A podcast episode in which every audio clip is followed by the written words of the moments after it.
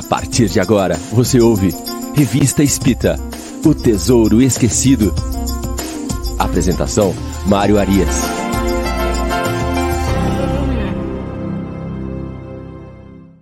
Olá, amigo ouvinte da Rádio Idefran. Muito bom dia. Estamos de volta com o programa Revista Espírita O Tesouro Esquecido.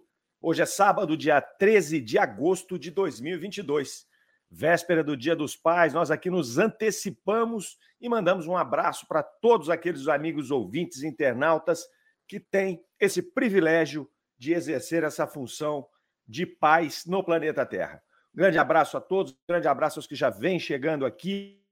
Nós estamos aqui iniciando a nossa manhã de sábado, iniciando os nossos programas ao vivo da Rádio Idefran. Vamos até o meio-dia, sempre aos sábados, às 9 horas, o Revista Espírita, O Tesouro Esquecido. Logo mais às 10 horas, nós temos o Livro dos Espíritos em Destaque. E às 11 horas, o nosso Infiel Chico Cruz com o Evangelho no Ar. Muito bem. E nossa programação de domingo avança também, programação de final de semana, avança pelo domingo com a Nara e o Eurípides no Cementeiro Cristã às 9 da manhã, sempre aos domingos. Então fique conosco, final de semana recheado de luz, Dia dos Pais, dá tempo de ver lá o Cementeira antes de se encontrar, encontrar a família ali para comemorar esse dia tão importante. Muito bem, estamos aqui hoje com o nosso programa de número 115. Nós estamos avançando pela Revista Espírita no mês de maio de 1860. É, são 115 programas já que nós seguimos a Revista Espírita cronologicamente. Aqueles amigos que por um acaso estão chegando agora, que perderam as outras edições do nosso programa, Tá tudo lá. Tá tudo lá na nossa playlist. Basta você entrar no YouTube, Rádio Idefran ou Idefran, playlist Revista Espírito Tesouro Esquecido. Tá lá desde o programa número 1 até o programa número 115. Nós estamos avançando pelo mês de maio de 1860. Vamos lá, trabalho muito legal, a gente aprende muito aqui vendo as peripécias de Allan Kardec e sua turma enquanto escreviam a Revista Espírita, enquanto o codificador trabalhava nessa grandiosa obra que é a codificação da doutrina espírita. Hoje será um programa muito interessante, não saia daí. Muito bem, vamos ver quem já chegou aqui conosco, a dona Irene Pimenta, lá de João Pessoa, na Paraíba, às 8h51, já estava conectada aqui. Dona Irene, estive aí em João Pessoa essa semana, passei aí de terça a sexta, mas foi muito corrido, não deu para encontrar a senhora, né, trabalhando numa usina de açúcar aí fora da cidade, saía cedo, voltava de noite, não deu nem para ver o mar mas foi muito bom, só de sentir o clima, calor em João Pessoa, frio aqui em Franca. Turma passou frio para caramba, agora deve estar tá aqui uns 18 graus mais ou menos. Noite fria, mas é isso mesmo, é inverno, vamos que vamos. Reinaldo de Sarandi está aqui conosco, José Ricardo de Vita, Gabriela Lopes, nossa querida companheira do Allan Kardec, Valdir Fonseca, nosso parceiro lá da CHB Sistemas, esteve comigo essa semana inteira lá em João Pessoa. Muito obrigado por você estar aqui, Valdir. Significa que você tem paciência de continuar me ouvindo, porque eu fiquei falando na sua cabeça quatro dias e você está aqui de volta. Muito obrigado pelo apoio. Chile Rejane está aqui com a gente também, lá de Poços de Caldas. Nathalie da Rocha Wolf, sempre conosco, a Vera Souza, lá do Luz e Amor, a Tati Oliveira, também do Luz e Amor, o Armando Caetano, aqui pertinho de nós, aqui São Sebastião de Paraíso, do Paraíso, Karen Akari, e a Miriam Farias, que vem lá de Balneário Rincão, Santa Catarina. Paraná, Santa Catarina, deve estar tá tudo frio também. Né? É a hora do frio, deixa que venha, vem que a gente vai controlando. Muito bem, vamos para a Revista Espírita. Primeiro artigo do mês de maio de 1860. Uh, História do Espírito Familiar do Senhor de Corace. Muito bem. Então, Kardec vai trazer aqui uma história antiga enviada por um dos assinantes da revista Espírita, extraída é, das crônicas de Froissart, é, e que Kardec vai apresentar aqui na revista Espírita, porque é uma crônica antiga que prova não serem os espíritos e as suas comunicações, as suas manifestações, uma descoberta moderna. É, então, ele pede até licença aos leitores, porque ele traz o texto aqui no estilo da época em que ele foi escrito, e ele foi escrito no século XIV. Então, a primeira coisa que a gente faz aqui ao analisar esse texto é compreender né, e tentar entender por que Kardec trazia textos antigos, porque ele gostava de trazer relatos antigos. Ora, ele nos explicou várias vezes que a doutrina espírita não era uma invenção moderna, ela não era um, uma revelação moderna. É, que esse contato com a espiritualidade, que os fenômenos, sejam eles físicos ou inteligentes, eles ocorriam desde sempre. Então, existem relatos na humanidade é, que remontam à, à, à pré-história, desde que o homem conseguiu escrever relatos, passar histórias orais de um para outro, já haviam histórias das comunicações com espíritos. Então, Kardec, sempre que tinha oportunidade, ele trazia uma informação de uma comunicação, de uma manifestação qualquer que houvesse ocorrido anteriormente. Então, ele vem trazer essa daqui, ele nos conta que houve uma batalha, a batalha de Juberot, né, é, que cérebre nessas crônicas antigas, é uma batalha famosa, né, que ocorreu durante a guerra de João, rei de Castilha, com Diniz, rei de Portugal. Então estavam brigando ali Portugal e Espanha, numa das rinhas que eles tiveram ao longo da história. Né? E os castelhanos e os bearnenses foram trucidados nessa batalha. Então a, a tropa de Portugal esfacelou a tropa espanhola ali. E é, o fato que Froissart relata vai mostrar é, uma coisa muito singular.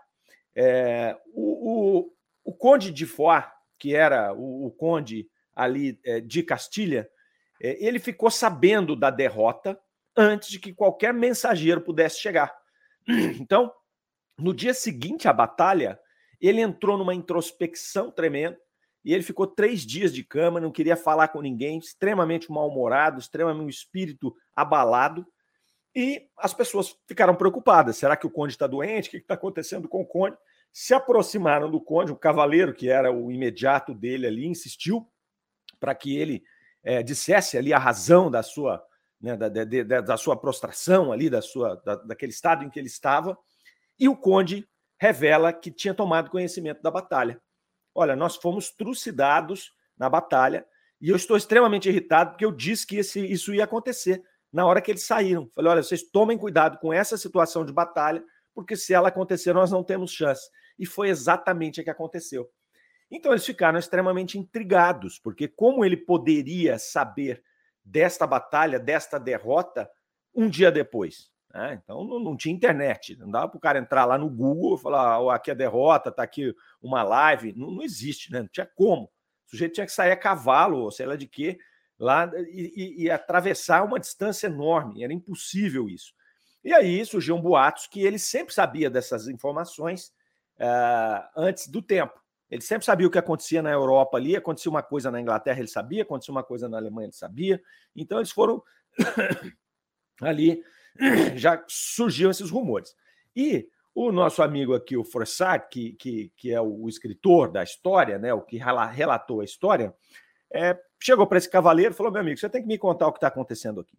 É, eu estou intrigado, como é que esse cidadão sabe o que aconteceu?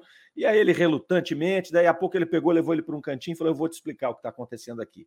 É, eu vou te explicar o que aconteceu aqui. E aí ele conta uma outra história que ele vai dizer que há uns 20 anos antes né, havia ali uma, um outro, um, um, um senhor ali, o, o senhor de Corace, que era uma outra localidade, que era ele era subalterno ao conde, esse conde de Foá, que foi quem ficou sabendo da história. Esse, esse senhor de Corraz, ele teve uma treta com a turma da igreja, né, por questões de, de dízimos ali. Então, a, a, a, o pessoal da igreja da, da de, de, de Castelha ali, eles é, discutiam com esse senhor de terras lá a questão dos impostos. E, e aí aquela contenta não, não, não resolvia, não, né? o, o, o, o bispo da Catalunha se envolveu nessa história e eles levaram o assunto ao Papa. E o Papa deu ganho de causa à igreja. O Papa falou: não, você, é, é, o, o, senhor de terra aí, tem que pagar essa, esse dízimo, tem que pagar essa dívida, porque isso é da igreja, esse quinhão é da igreja. E aí o senhor entrou numa treta tremenda com esse bispo e disse a ele: eu não vou pagar e você faça o que você quiser. Eu quero ver o que você vai fazer. Não vou pagar para sua igreja e pronto. E aí esse padre, esse bispo, disse para ele: olha, eu não tenho forças contra você agora. Né? Você é muito mais forte que eu nas suas terras.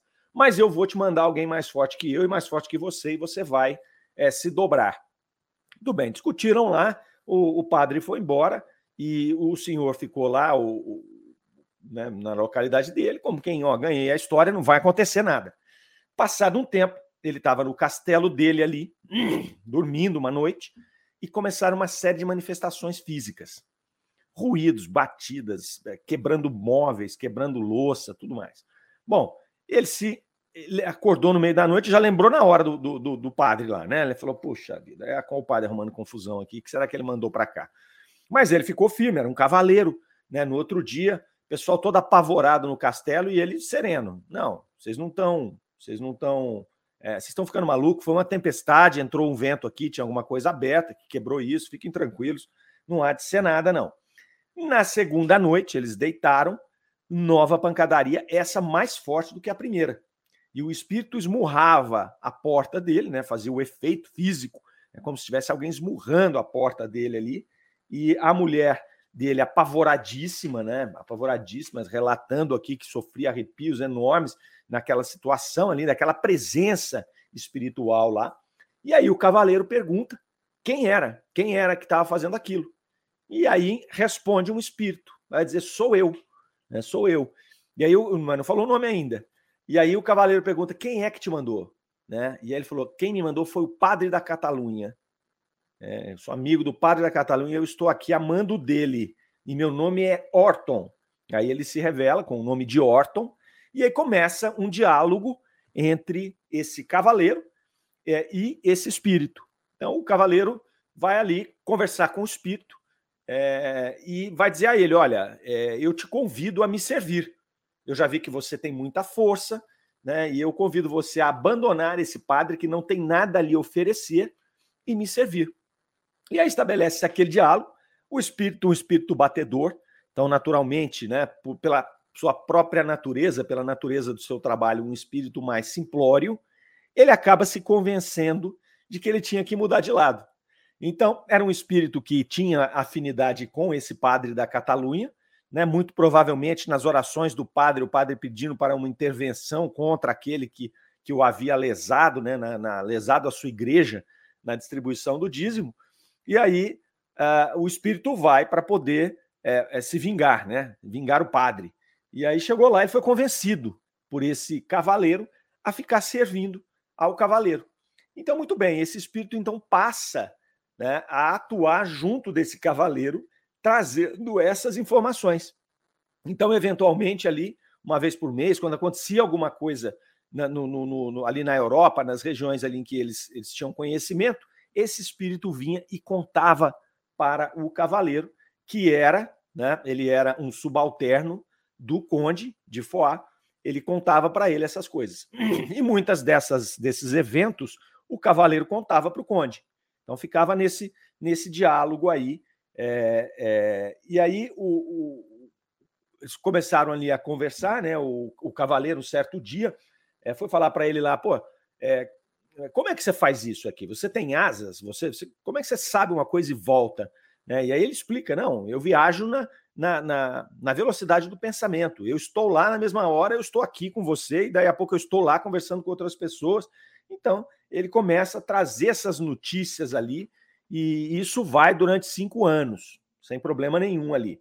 Uma vez ele conversando com o Conde, ele, ele relata, né? Porque o Conde não sabia bem como é que ele tinha essa informação.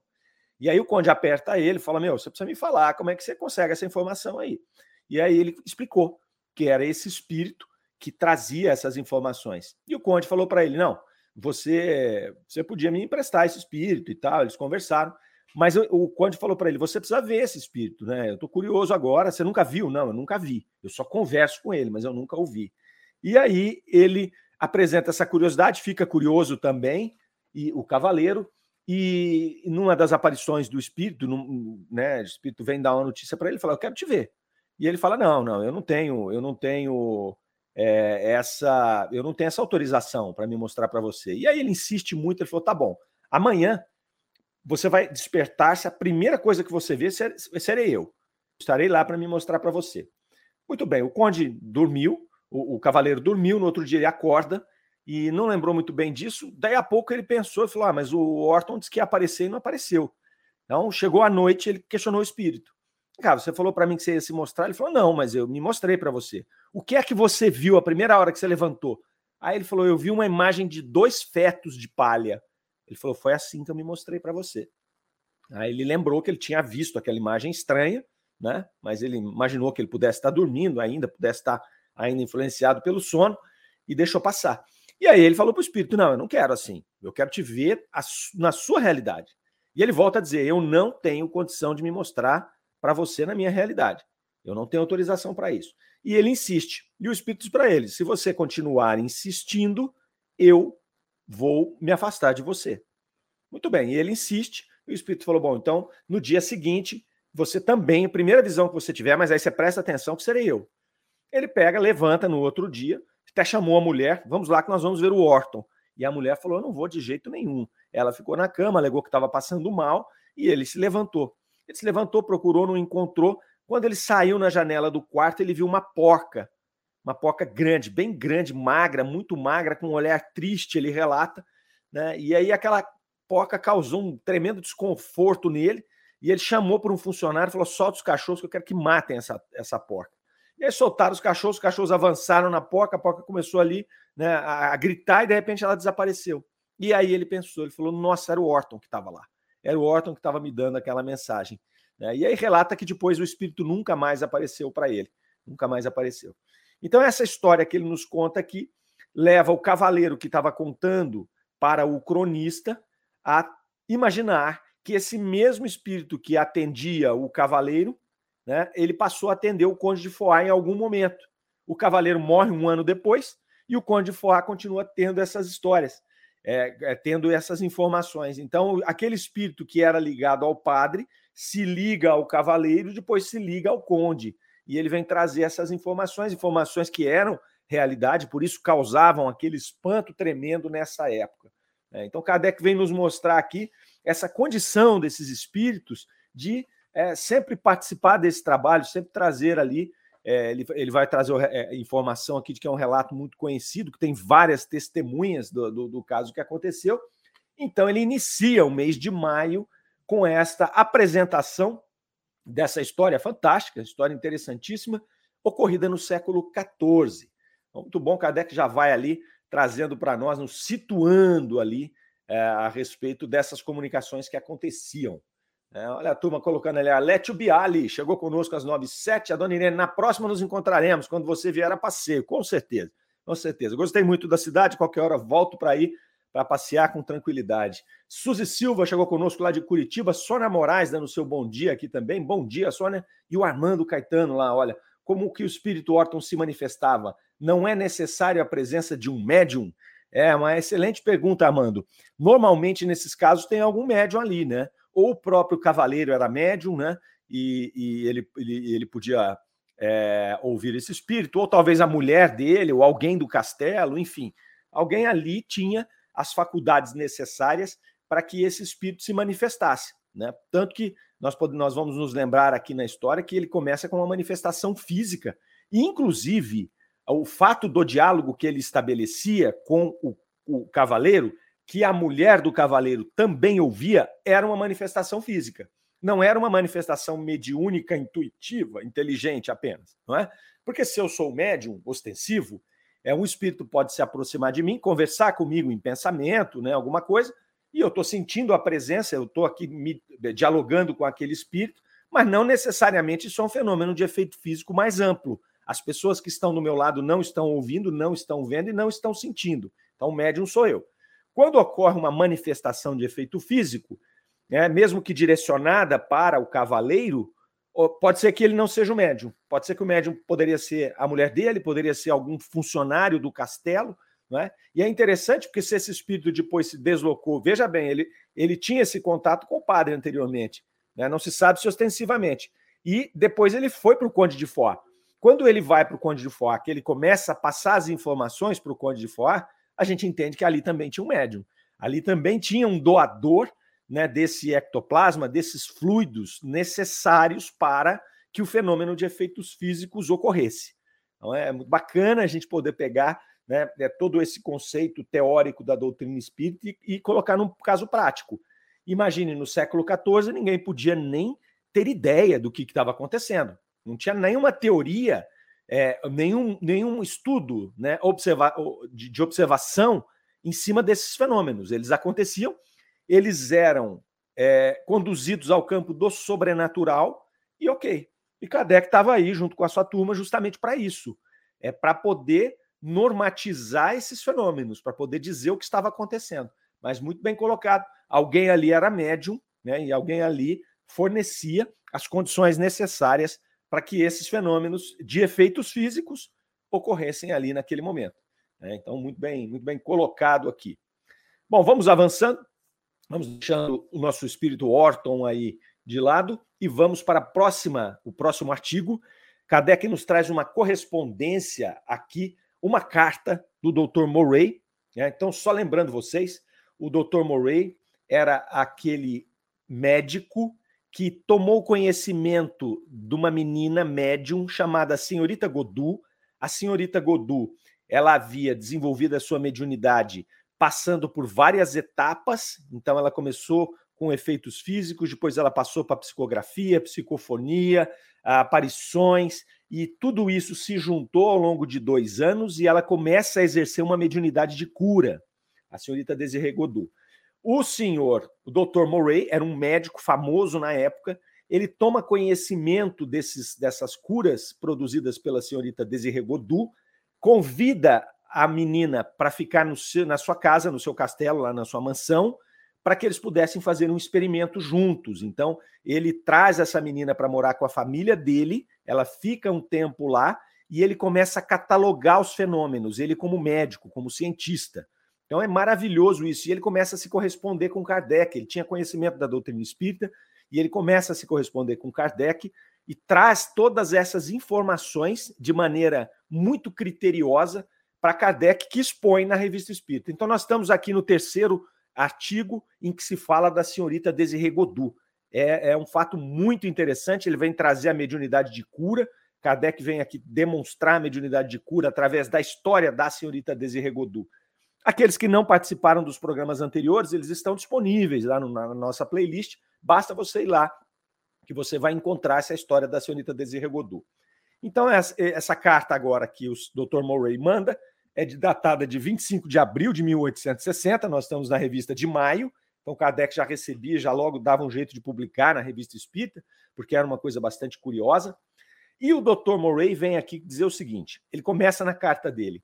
Eu venho desobrigar-me de uma promessa feita a vós. Ele falando para Kardec.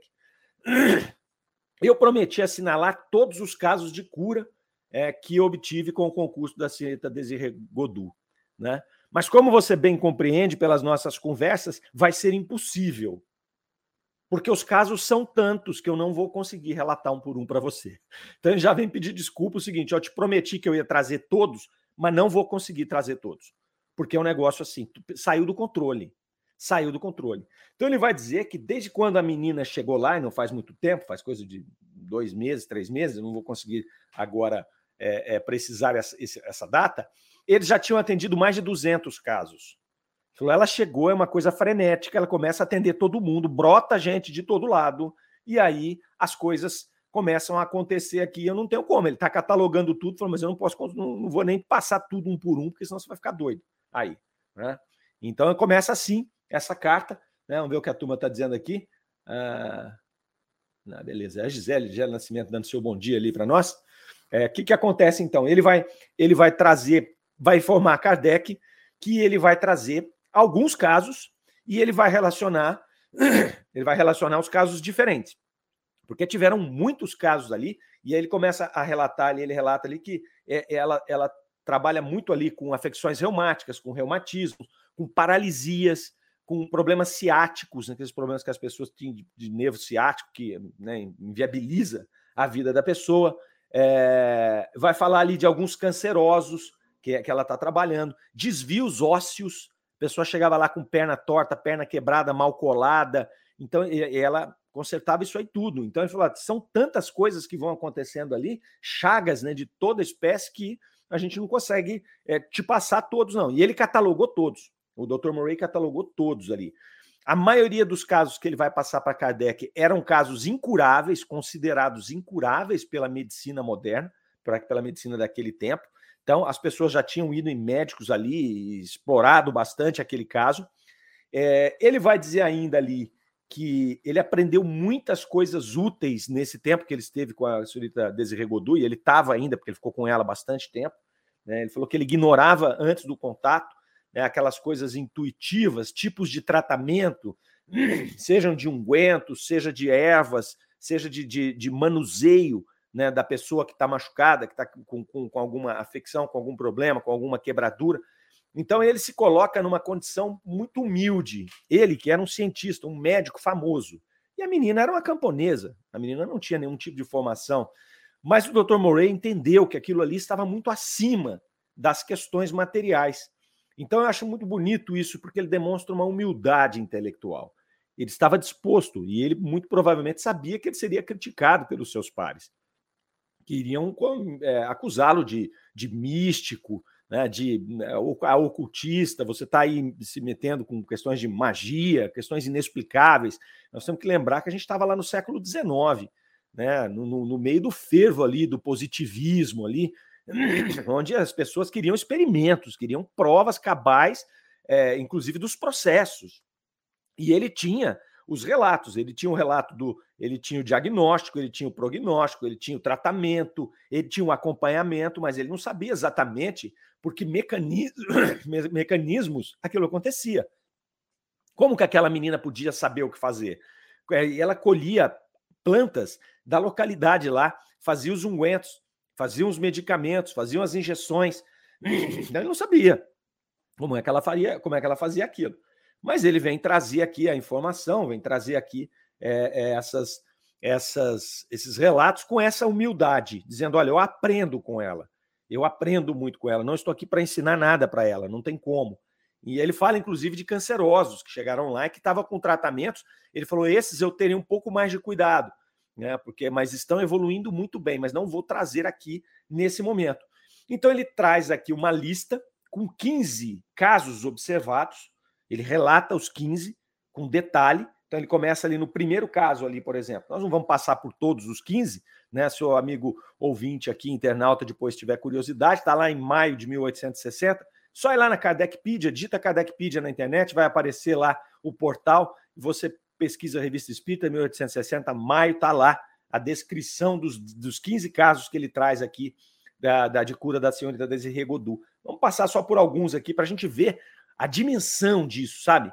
É, é, é, muito interessante. Ele traz casos assim, novamente, né? Ele nos informa aqui, vamos lembrar, são casos considerados incuráveis pela medicina da época.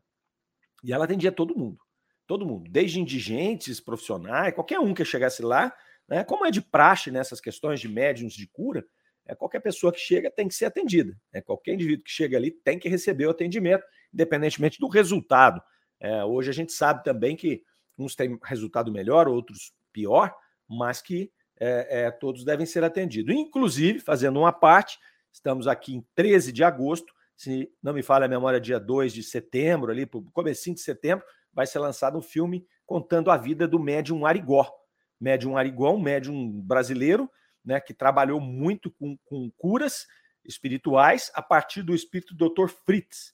Parece ser muito interessante o filme, né? Vamos esperar que eles tenham aí é, seguido a risca, que não tenham muitos desvios doutrinários, porque esses filmes são muito interessantes né, para que a gente possa compreender a grandeza dessa conexão da, do, plano, do plano espiritual com o plano material. E a sua maior expressão, né, a expressão de que nos impacta profundamente, essa questão da mediunidade de cura é uma delas. Nós temos aqui em Franca né, o, também é, a, a, um, um médium, o Berbel, João Berbel, que é o médium, ele recebe o espírito de Ismael Alonso e Alonso, que foi um médico francano aqui, foi prefeito da cidade, uma pessoa muito conhecida, é, que faz essa intervenção através desse médium, vem aqui por semana, duas vezes por semana, quatro, cinco mil pessoas do Brasil inteiro, com resultados espetaculares, espetaculares, no, vêm ser atendidas aqui no IMA, Instituto de Medicina do Além. Então, nós temos esse trabalho aqui em Franca muito forte, muito, muito potente aqui, feito pelo médium João Berbel. Voltando aqui ao relato do Dr. Murray, né, a primeira observação dele aqui ele vai trazer, e aí ele traz o nome da pessoa, essa pessoa chamava-se François Lange, era um trabalhador, um jornaleiro, né, diagnóstico dele era uma febre terçã, que ele tinha há seis meses, ele tinha essa febre, né, tinha resistido ao sulfato de quinino, tal, por ele administrado, inclusive, pelo Dr. Murray. Então ele colocava pessoa, descrição dela, o que ela fazia, o, o, muitas vezes o endereço, colocava o, a idade, colocava o diagnóstico, colocava o tratamento que já havia sido feito. E aí depois ele colocava o que a senhorita Desirê Godot fez. Então ele colocou lá ela, que ele era resistente ao, aos tratamentos convencionais, que inclusive ele tinha tentado. Então, olha só o que é um cientista. O sujeito chega lá e fala: já fui em 10 médicos. Ele fala: tá bom, mas essa febre sua aqui normalmente cura com sulfato de quinina. Eu vou te prescrever aqui, vamos ver se cura. Se cura, você está resolvido. Né? Senão, a gente vai avançar. Ele prescreve, o rapaz toma, não melhora, e aí entra a senhorita Desirê. E ele relata aqui: foi curada em cinco dias de tratamento, com uma simples infusão de plantas diversas. E o doente passa melhor do que nunca. E ele poderia citar dez casos semelhantes. Então é onde ele vai falar para Kardec: eu não vou te passar caso a caso, mas eu te passo um aqui e te falo quantos foram. Fala, tem mais de 10 casos aqui, iguais a esse que chegaram aqui e que ela conseguiu curar. O segundo ali é, é, é uma inflamação crônica das amígdalas, né? Também coloca aqui, senhora R de Lodeac, de 32 anos, né? É, ela tinha um abatimento geral, não conseguia comer de jeito nenhum, né? Ela tinha ficado surda com o problema ali e durava dois anos esse problema já, né? O prognóstico médico era que era um caso difícil cura, pois o mal resistia a todos os tratamentos ali da época, né? E a doente está curada. Hoje ela está curada e ela continua o tratamento só para evitar uma recaída. Então as pessoas às vezes ficavam lá em tratamento ali. O Dr. Murray, quando fala ali na introdução a respeito da, da, da, da, da condição da, da senhorita Desirê ele fala que ele teve desses 200 casos, a grande maioria foram curadas, ele pontua o seguinte: aqueles que tiveram paciência para cumprir o tratamento, a sua grande maioria está curada. Né? Então ele faz essa pontuação. Por quê? Porque muitas vezes você vai até um local né, e você não segue o tratamento. Isso não precisa ser o caso de, de só da, da, da questão aqui de uma cura espiritual, de um tratamento espiritual. Às vezes a gente vai ao médico, o médico fala: você vai tomar isso aqui por três meses, você tomou uma semana, melhora, você para, ou você já começa todo errado e não vai seguir. Né? Nós somos assim. Muitas vezes nós somos indisciplinados no tratamento, e aí isso por si só já é uma causa de não conseguirmos atingir os objetivos. Então ele deixa claro aqui, né, aqueles que persistiram e que conseguiram cumprir com disciplina o tratamento. Porque a gente vê aqui também no IMA, é, eu já estive lá, e com resultados interessantes. Já levei pessoas da minha família lá também com resultados interessantes, mas você tem todo um protocolo de tratamento. Então você vai lá, você faz a consulta, marca-se uma, uma cirurgia, se for o caso, você tem que ter um regime, né? Um regime de você tem que, que ter uma abstinência ali de, de carne, uma abstinência de bebida alcoólica, de, de tabaco, se, se a pessoa usar, né, de sexo, e aí você, você vai ali, depois você vem, faz a cirurgia, aí você fica em recuperação daquela cirurgia, depois você vai, é, é, depois você vai continuar o tratamento. Então você tem todo um protocolo de um tratamento. Grande parte das pessoas, muito provavelmente, não fazem o que tem que fazer antes, porque acha que não é importante, vem para fazer a cirurgia quando vem, também não faz depois. Então, quer dizer, a gente não facilita o processo. A gente não facilita o processo. Muitas vezes qualquer razão que seja. Então, eh, o Dr. Morey faz essa pontuação aqui também. E ele continua aqui relatando vários casos aqui, né, de várias inflamações e tudo mais. Uh, ele traz um caso aqui, o quarto caso interessante, o François R. ali, de Lodeac, de 27 anos, ele tinha um tumor branco cicatrizado no joelho esquerdo, né, com um abscesso fissuroso na parte posterior da coxa, ele vem relatando aqui, né, acima da, articulação. O mal existe há 10 anos, então faz 10 anos que ele tem isso, e o prognóstico é um caso muito grave e incurável. O Dr. Murray vai relatar aqui que esse mal resistiu aos melhores tratamentos da época durante seis anos. Então faz 10 anos que o rapaz tem um problema, faz seis anos que ele vem tratando com os melhores tratamentos disponíveis e não houve resultado nenhum. Né? O doente foi tratado com ungüentos ali, é, preparados pela senhorita Desirê Godu, tomou infusões de plantas diversas e hoje está curado. Olha só que interessante. Então eram casos graves aqui, eram casos gravíssimos aqui.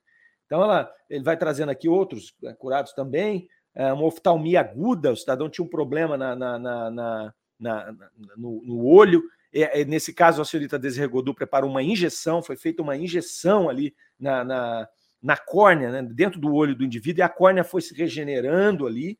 É, o prognóstico era que ela perderia o olho em 10 dias, né, o, o prognóstico médico convencional ali, olha, em 10 dias ela muito provavelmente vai perder esse olho. E aí, com o tratamento, é, ela, a oftalmia está totalmente curada e ela estava tratando agora de uma erisipela, que ela tinha a oftalmia e a erisipela. A senhorita Desirregodu atacou primeiro a oftalmia, porque ela ia perder o olho, curou o olho dela e agora estava curando a erisipela que ela tinha ali é, é, e, e, que estava com um bom prognóstico de cura também. Depois ele vai falar de alguns reumatismos aqui, é, uma cefaleia violenta, tem um aqui que é muito interessante, que é a, a, a, o número 10, que ele vai falar ali de Pierre Lebaudu, né, da comuna de Saint-Hervé. O diagnóstico dele era surdez, então ele era surdo desde os 18 anos, né, e, e, ali não ia, não tinha, depois de uma febre tifoide, não tinha rebelde a todo o tratamento, então não essa surdez dele não, não reagia a tratamento nenhum. E aí o, o, o a, vai para a senhorita Desirregodu, ela faz injeções e infusões nele de plantas diversas ali, e o doente hoje ouve o movimento do relógio. E ele ainda relata que ele estava agora bastante perturbado, porque ele estava se acostumando de novo a ouvir os sons. Ele ficou surdo desde os oito anos. O, o, menino tinha. Uh, não fala a idade dele aqui, deixa eu ver, não, não fala, não fala a idade dele, mas muito tempo que ele estava surdo, ele estava agora incomodadíssimo, porque ele estava ouvindo o, o relógio dele funcionando. Então ele vai trazendo vários casos aqui. É, o caso de uma menina que tinha a língua inchada já fazia tempo também. Desde criança, ela tinha que tirar a língua do lugar para poder comer, ela não tinha os dentes por conta do, desse problema da língua, ninguém descobriu o que era. Né? A senhorita Desregodu começou a cuidar dela também, a língua já tinha desinchado, voltado ao lugar onde, onde estava. Né? Então, ele vai trazendo ali esses casos, e depois Kardec faz uma observação aqui, falando que a, a, a, é, enaltecendo o trabalho científico do Dr. Murray, é, também enaltecendo a condição dele ali é, de humildade perante aqueles fatos. Ele, olha, como médico, ele fala: Eu não tenho como médico é, explicações para isso, né? Uma coisa extremamente nova, extremamente né, é um absurdo o resultado que, que, que, que ocorre aqui. Então ele fala: Eu não consigo explicar esses fatos, eu não sei como ela sabe exatamente o que usar e de que forma. Ele vai contar aqui de uma pessoa que chegou com as pernas todas tortas lá e que ela começou a fazer os, os movimentos, o trabalho dela em três dias, o, a, a, perna dele, o joelho já tinha se ajeitado, voltado ao normal. Ele falou: nunca vi um caso desse. É uma coisa assim, é, é impossível para a medicina, impossível. É, então, por isso que foi muito interessante um médico, um cientista, poder trazer esse relato. É, essa história da senhorita Desirê Godu, é, do, esse trabalho do Dr. Murray, é, para mim, uma das coisas mais fantásticas que tem na revista Espírita. Eu já estudei isso aqui várias vezes é, e depois tem, se você pegar só para estudar mediunidade de cura dentro da revista Espírita, você tem casos espetaculares lá. Nós vamos chegar a estudar casos ali da senhora G, né? A senhora G que foi curada é, de, um, de, um, processo na perna é, por um amigo médico que havia desencarnado. É, foi maravilhoso o, o, trabalho ali, sabe? Esses relatos são muito interessantes, a gente vai passar por eles aí. Temos tempo, temos tempo. Estamos em 1860 vai até 1869 a revista. Nós vamos ficar alguns anos aqui falando sobre isso, se Deus quiser. Espero vocês aqui comigo espero que essa audiência continue crescendo. Né? A revista Espírita, esse tesouro esquecido. Então deixa aí o seu like, compartilhe o vídeo, convida as pessoas para estudar com a gente a revista, participem aqui no chat. Enfim, a casa é nossa. Vamos junto com isso aqui, vamos junto, porque é sensacional o trabalho que Kardec empreendeu né, e traz para nós essa lógica, é, esse conteúdo científico, é, muito pragmático, muito racional, típico do século XIX. Nós temos que aproveitar isso aí cada minuto, não é? Cada minuto. A Karen Akari está colocando aqui, Fábio Naldi chegou com a gente aqui, seja bem-vindo, Fábio. Karen Akari, quantas curas poderiam ser realizadas com a compreensão das causas físicas e espirituais? É, Nós temos muitos casos hoje aí de mediunidade de cura espalhados por todo lugar, né? E assim, na medida em que a gente for descobrindo a questão espiritual, que ela fosse transformando em algo mais natural dentro da academia, a gente sabe das dificuldades disso, mas imagine o potencial, como você está falando, Karen. Imagine o potencial que nós temos quando nós estivermos olhando o homem integral, né? O seu espírito, o perispírito, a matéria, de que forma que nós podemos atuar conjuntamente com esses saberes, né? O saber material que a gente vai construindo e esse saber espiritual. Né? E aí, contando com a bondade dos bons espíritos, né? envolvendo as consequências morais nesse processo de cura. Isso, na verdade, vai nos conduzindo para o planeta de regeneração. Nada, nada mais do que isso, né? onde nós ali não sofreremos mais dos males que a gente sofre. Então, as incidências de doença, né, as mortes tão dolorosas que a gente convive hoje, os processos dolorosos que a gente tem materiais, que nós somos expostos no corpo físico, tendem a se minimizar num planeta de regeneração. Porque nós não precisaremos mais dessa experiência, desta prova, dessa expiação da dor física. Né? Ou se precisaremos, será numa escala muito menor. Então, isso faz parte do processo de regeneração. Né? Nós hoje precisamos, né, muito materializados, muito animalizados, precisamos desse, desse impacto do corpo físico, da dor, para nos lembrar, né, para fazer com que a gente passe por provações, paciência, resiliência né, e expiações.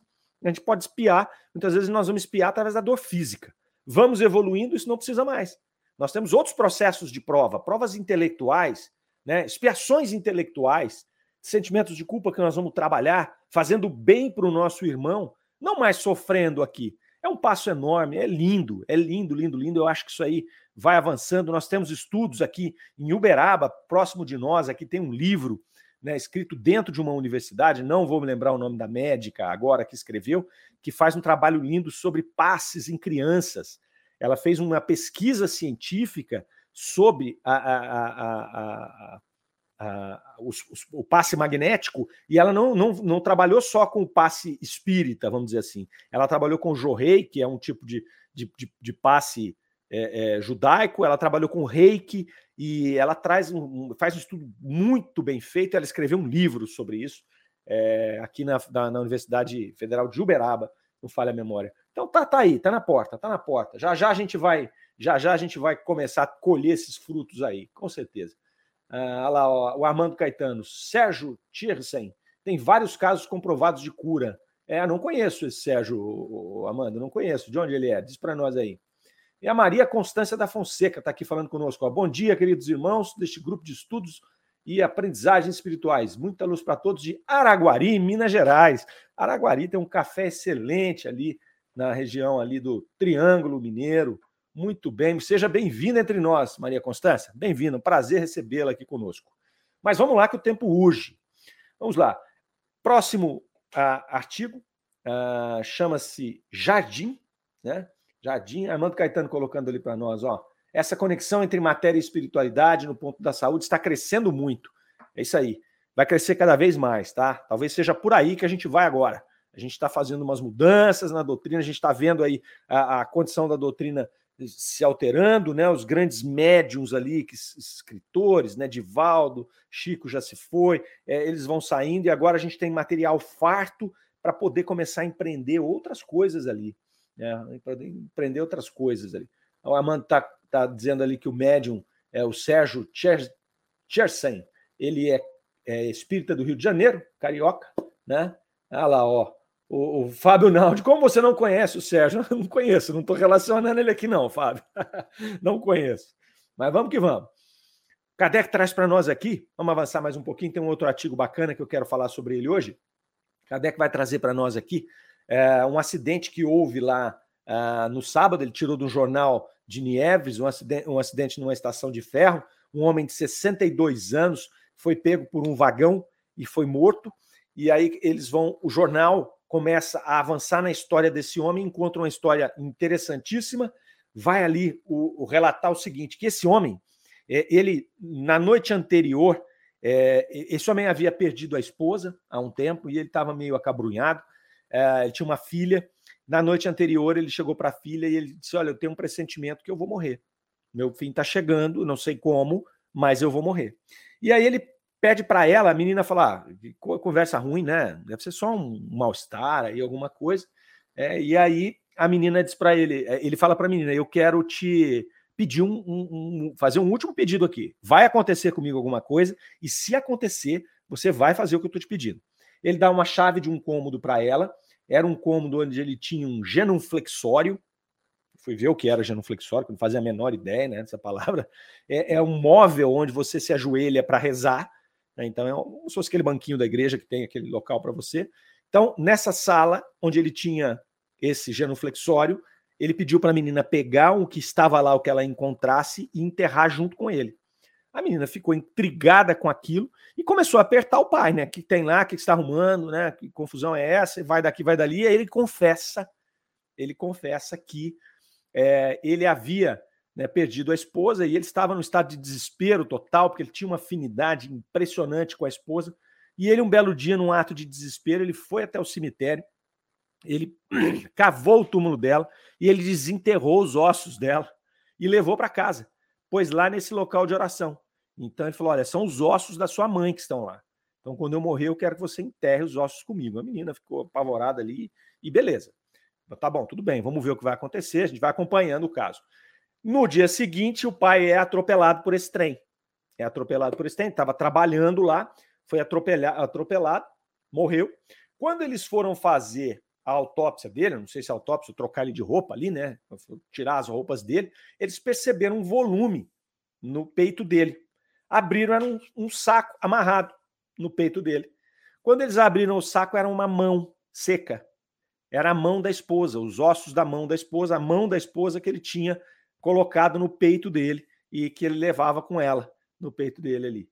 Eles foram depois até a casa, foram lá no genuflexório, acharam o corpo da mulher lá, é, a alçada da mulher, da, da verdade, levaram, enterraram ele, enterraram ele com a mão da mulher no peito, do jeito que ele havia ele havia é, conduzido os últimos anos, né? Então assim, uma história uma história comovente, não é, da, da tristeza de uma pessoa com a separação do corpo físico, a separação da, da, da, da querida companheira dele de viagem ali.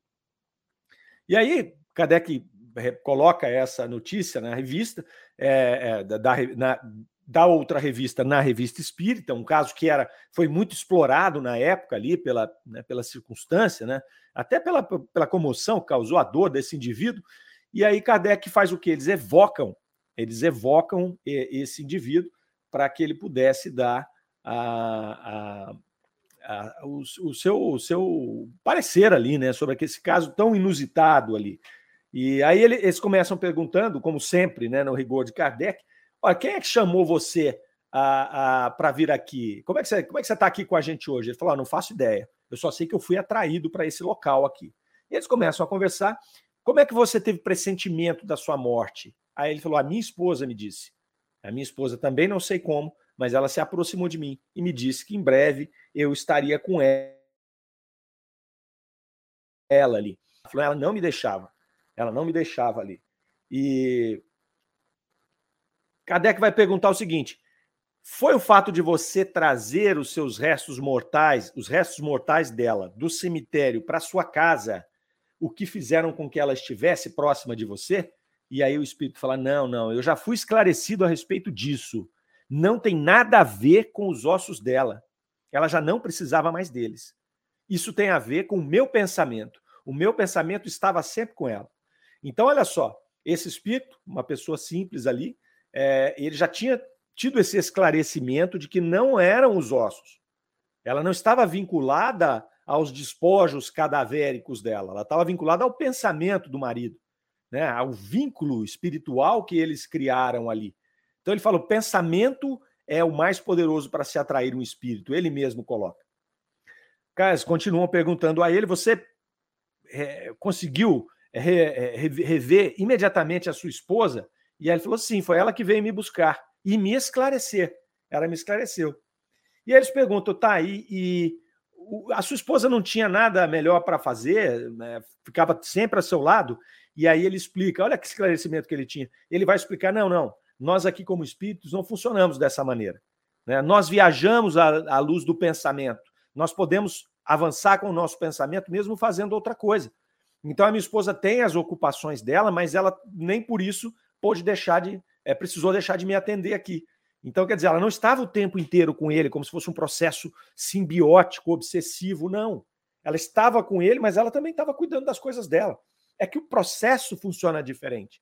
Eu não posso estar aqui uh, falando com vocês, fazendo o meu programa de sábado aqui e lavando a louça porque minha mulher mandou. Ela manda em mim e eu lavo a louça, mas eu tenho que acabar o programa. Né? Não consigo fazer o programa e lavar a louça. Seria muito estranho, muito complicado, eu não conseguiria me concentrar. Os espíritos não. Eles conseguem fazer essas coisas ao mesmo tempo, até por conta dessa velocidade que nós não conseguimos nem compreender de como é que funciona. Então, são multitarefas ali. Perguntam para esse espírito se ele lembrava das encarnações passadas, e ele diz que sim. Ele diz que ele se lembra que ele tinha sido um camponês, uma pessoa muito comum na encarnação imediatamente anterior, e que na outra ele teria sido um religioso. Ele teria é, é, é, sido um religioso e ele foi muito, muito é, comprometido ali naquele momento, e que isso havia o auxiliado auxiliado na evolução do seu espírito, inclusive para ele ser a pessoa que ele foi, esse que foi atropelado aí e que, e que, e que é, juntou os ossos da mulher, que ele foi uma pessoa muito boa, muito boa. Ele, ele conseguiu levar sua vida tranquilamente e conquistar esse direito de poder ser recebido imediatamente por esses espíritos. É, perguntam o que ele estava fazendo lá. Ele fala que uma das coisas que ele estava com a esposa dele estava ajudando um outro espírito amigo, né, porque que ele podia influenciar e precisava influenciar. Então, quer dizer, ele já estava trabalhando, ele estava convivendo ali com a esposa e trabalhando. E aí ele pergunta: Mas você só faz isso? Ele falou: Não, nós temos várias outras ocupações, mas eu não tenho autorização para dizer aqui agora o que a gente está fazendo nesse momento. Né? E aí eles perguntam para ele da felicidade. É, você é feliz aí? Ele fala: Não tem jeito de eu descrever para você é, o, o tamanho da minha felicidade. Eu não tenho como descrever para você. Né? E, e aí eles vão falar, mas, mas defina para mim, né? Defina essa felicidade. Veja só, ele já estava preocupado com as consequências, ele não estava mais preocupado com o fenômeno, ele já está ali preocupado com as consequências. Então você relatou para nós que você foi um homem bom, relatou as, as suas impressões, né? entendemos o porquê você juntou os ossos da mulher no seu desespero, entendemos que você já está trabalhando aí, você é feliz, mas relata para nós então, né? É, como é que você pode definir ali? E aí ele vai falar assim: olha só, é, eu não deveria ter necessidade, vou dizer. Então eu não precisaria dizer, né? mas eu vou. Eu amava e sentia falta de um espírito querido. Eu amava a Deus, eu era honesto. Eu encontrei o que me faltava. Eis os elementos de felicidade para um espírito. Olha que interessante. Né? Então ele tinha consciência, é, ele tinha consciência intrínseca, e ele vai falar isso aqui uma hora para nós, que ele tinha uma consciência da sobrevivência da alma. Então ele é, tinha essa consciência, ele queria estar próximo daquele espírito que era a sua esposa, ele amava a Deus, ele também queria estar próximo de Deus. Quando ele desencarna, ele realiza isso tudo. Então, quer dizer, era um desejo espiritual que vai trazer essa felicidade para esse espírito. Então, muito bonita essa, esse artigo aqui, muito interessante essa comunicação. É, se a gente for trabalhar ela aqui com cuidado, não é? é? Pegando frase a frase, nós vamos poder nos aprofundar muito no pensamento desses espíritos, nesses relatos que eles vêm trazer para nós aqui. E a gente vai vendo que as coisas são espetaculares, são maravilhosas. O que vale para nós é de fato esse sentimento, né? Esse sentimento de amor, né? Amor por Deus, amor pelo próximo. Né? Então, até na, na, função dele de apego com relação à mulher, né? Ele, ele foi atendido até nisso, né? Até nisso, que não seria uma coisa assim.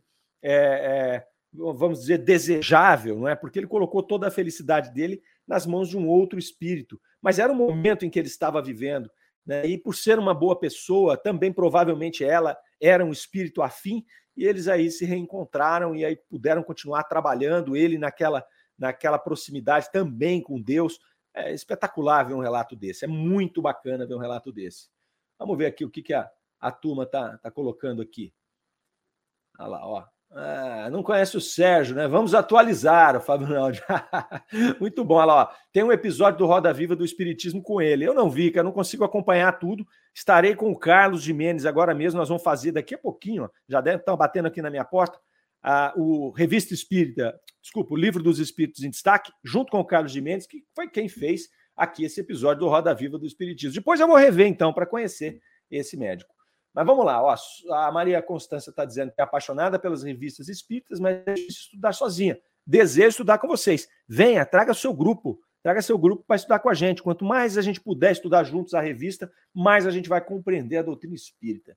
A Chile falando aqui, foi um excelente estudo, gostamos de estar também com vocês. A Maria Constância aqui, a força do pensamento desenvolvido. E o Armando Caetano, maravilhosa essa história, sem credo, sem condição social, amor verdadeiro. É isso aí, meus queridos. Vamos encerrando aqui o nosso programa de hoje. Desejo a todos vocês uma semana iluminada. Mais uma vez, um feliz Dia dos Pais para aqueles que são pais. Feliz dia para os pais de vocês. Estejam eles aqui conosco, estejam eles no plano espiritual, que se sintam todos abraçados e até a semana que vem. Ok? Rádio Defran, o amor está no ar. Fiquem com Deus. Tchau. Você ouviu Revista Espírita O Tesouro Esquecido.